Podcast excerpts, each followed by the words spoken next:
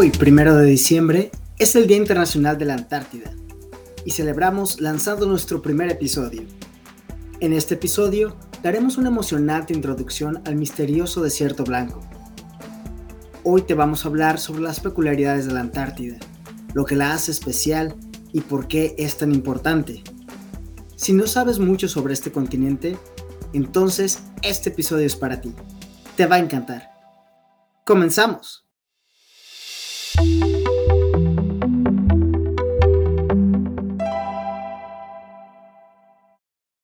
Como dijo Jack el Destripador, vámonos por partes. Comencemos por el principio. ¿Qué es la Antártida? ¿Cómo se define? La Antártida es el continente más austral de la Tierra.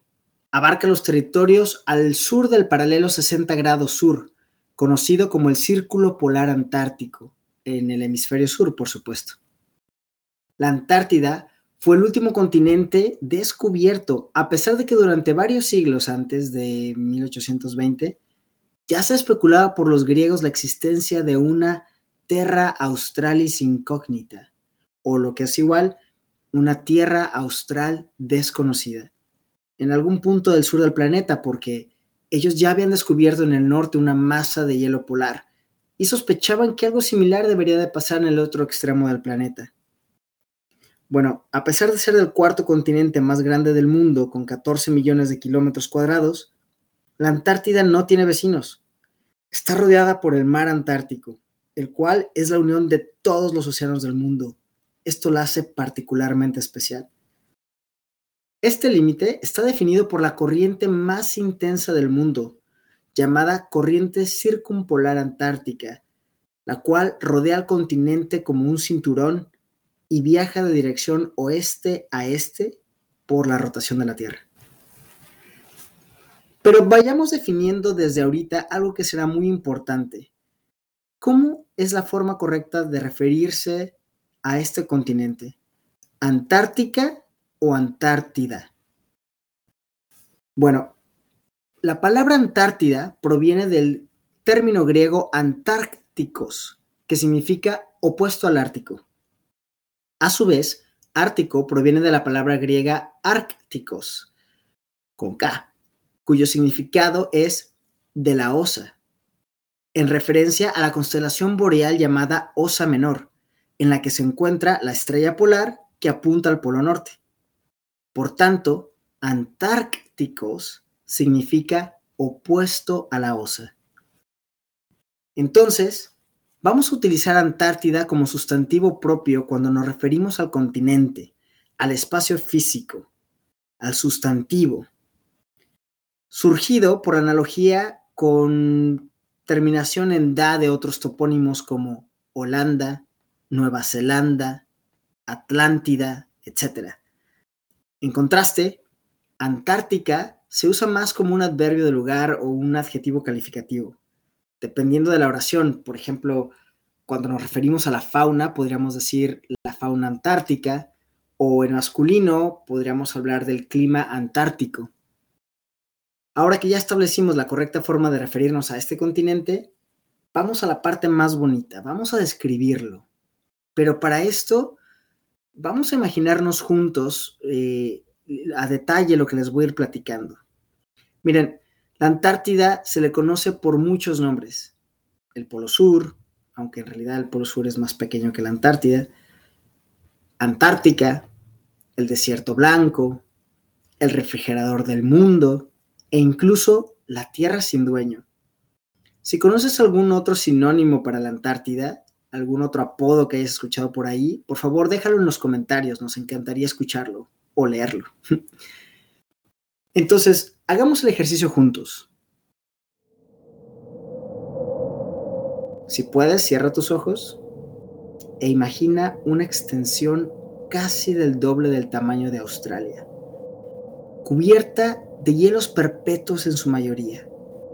Imagina un lugar más seco que un desierto, donde no llueve, más frío que el Polo Norte, con temperaturas por debajo de los menos 60 grados centígrados y más ventoso que la cima más alta del mundo, con vientos de hasta 300 kilómetros por hora. Pero a pesar de este entorno hostil, la Antártida y las aguas que lo rodean, el, el Océano Austral, albergan una increíble variedad de vida silvestre que se ha adaptado a estas condiciones de manera formidable. Un continente de biodiversidad altamente especializado, pero sumamente dependiente de una sola especie, el krill. De esto vamos a hablar más adelante en otros episodios. Por ahora, me gustaría decirte que a diferencia del Polo Norte, del otro lado del mundo, la Antártida tiene tierra debajo del hielo. Por lo tanto, no está flotando. De hecho, solo un 0.4% de la superficie de la Antártida se encuentra libre de hielo y nieve. Los picos de las cadenas montañosas pueden verse surgir entre los hielos. Es casi como un escenario de fantasía. Incluso en algunas sesiones del año se puede caminar por sus praderas y rocas, sin árboles ni arbustos porque la vegetación predominante en la Antártida son musgos y líquenes. Asimismo, puedes experimentar cosas muy raras como un sol de medianoche o noches polares donde el sol no se observa por completo en casi un semestre. ¿Puedes imaginarlo? Ahora bien, todos sabemos que el punto más alto del mundo se encuentra en Eurasia. Me estoy refiriendo al monte Everest. Pero la Antártida es el continente más alto del mundo, situado por encima de los 2.000 metros sobre el nivel medio del mar. ¿A qué no te sabías esa? Cabe mencionar que la Antártida es un continente que se expande y se contrae cada año. ¿Qué qué? Así es. En el periodo de verano, que es como de noviembre a marzo, la Antártida mide, digamos, la mitad de África. Pero cuando el invierno llega, que es como de abril a octubre, el Océano Austral, que es un continuo cinturón de mar rodeando la Antártida, se congela casi por mitad, expandiendo el territorio a lo que sería una dimensión parecida a África completa.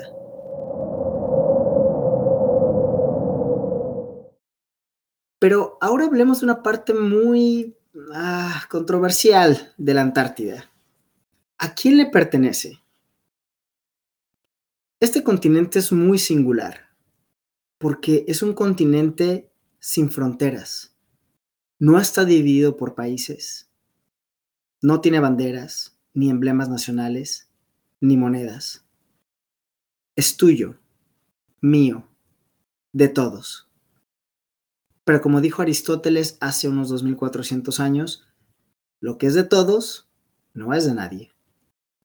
Esto es sumamente interesante porque la Antártida ha sido protegida a través de un tratado internacional conocido como el Tratado Antártico, que se estableció en un día como hoy, pero de 1959, y el cual designa la Antártida como un continente de paz y de ciencia. Es decir, solo está destinado para investigación científica y están prohibidas las intervenciones militares, así como pruebas nucleares y todas estas tonterías que hacemos en otras partes del mundo, pues eh, aquí en la Antártida está prohibido.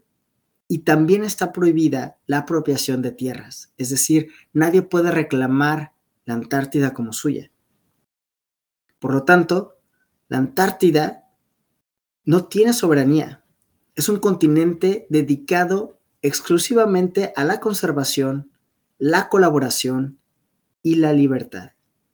Simplemente bello, casi utópico y sin duda el caso más exitoso que tenemos de humanidad en la conservación territorial. Hasta ahora. Pero, ¿qué importancia puede tener la Antártida? Una masa de tierra tan lejos, llena de hielo y totalmente aislada de otros continentes, ¿por qué nos debería preocupar conservar este lugar? Bueno, no te voy a dar una, ni tres, ni cinco buenas razones. Te voy a dar diez.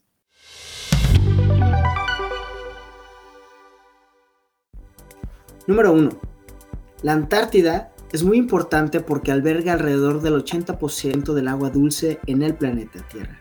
De entrada, si consideramos que le pusimos un muy mal nombre a este planeta, porque pues en realidad dos terceras partes son agua, debería ser planeta agua no planeta Tierra, a pesar de toda esta gran cantidad de agua, menos del 1% está disponible para el hombre como agua dulce. Si consideramos que el 80% está en la Antártida, entonces hablamos literalmente de una relevancia vital. Número 2. La Antártida regula las condiciones favorables para la vida humana como la conocemos. De hecho, sus corrientes son muy frías y profundas, lo que permite que circulen alrededor del mundo y llevan nutrientes por todos lados, viajando por todo el planeta, regulando el clima global, pero además alimentando a todos los peces que a su vez alimentan a las personas del mundo. Recordemos que aproximadamente el 70% de la proteína de consumo humano proviene de los océanos. Número 3. Sus extensiones de hielo impiden que el nivel del mar sea mayor, preservando nuestras playas y costas, que no es poca cosa. Número 4.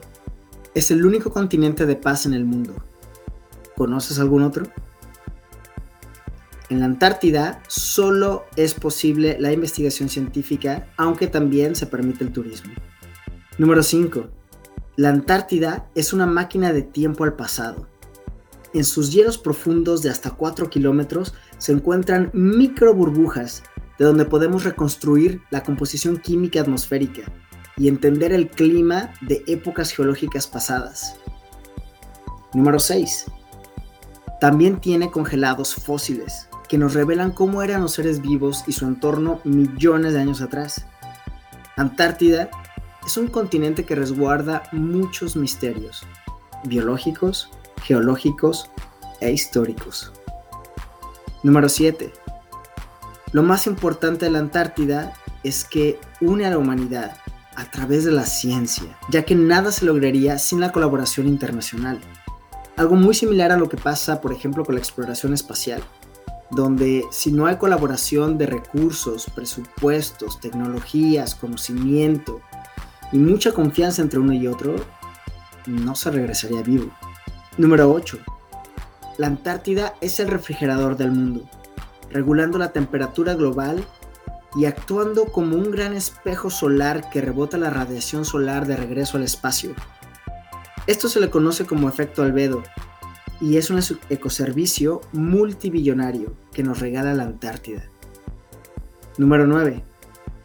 En la Antártida se está dando un fenómeno de secuestro de millones de emisiones de carbono en el mar gracias al bloom de algas y su cadena trófica que asegura que el carbono quede atrapado en sus exoesqueletos y cuando ellos mueran se los lleven al fondo del mar dejándolos enterrados por miles de años. Este es uno de los proyectos de carbono azul más grandes del mundo y está dándose de forma natural, revirtiendo el calentamiento global. Lo que no han podido conseguir los humanos en las urbes, la Antártida lo está logrando de forma natural y se está echando una mano con el calentamiento global. Número 10.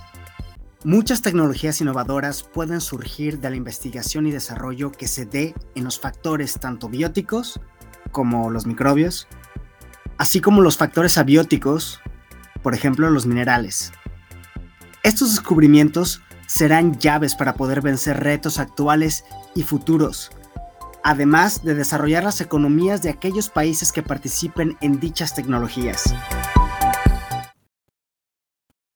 Por todo esto y mucho más, es tan importante proteger este ecosistema tan poco alterado por la humanidad y que México sea parte del Tratado Antártico, para tener voz y voto, pero además para que tenga su base científica que nos permita el acceso a la frontera de la ciencia antártica. Espero que hayas aprendido más sobre la Antártida y sobre todo que hayas disfrutado de esta primera cápsula. Para cerrar, permíteme deleitar tus oídos con este poema de Valentino Malatesta, escrito en el 2009 y titulado Sueño Antártico. El horizonte antártico del sur del mundo encontrará en ti sus ojos que había perdido. El día que tus sueños caminen eternos por los senderos del encuentro y el realismo. Será ese día en que todo vuelva a cero Cielos y mares ya no serán lo mismo. Corazones y mentes se consagrarán unidos en la natura, toda, sin ningún abismo. Crearán nuevos calendarios y dioses, se escribirán nuevas historias y milagros. Nacerán nuevos apóstoles y designios que traerán la palabra y el amor de tus ojos.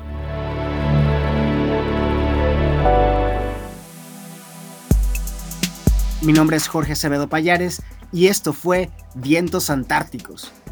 Te invito a que visites nuestra página web en www.antártidamexico.org y nos sigas en redes sociales.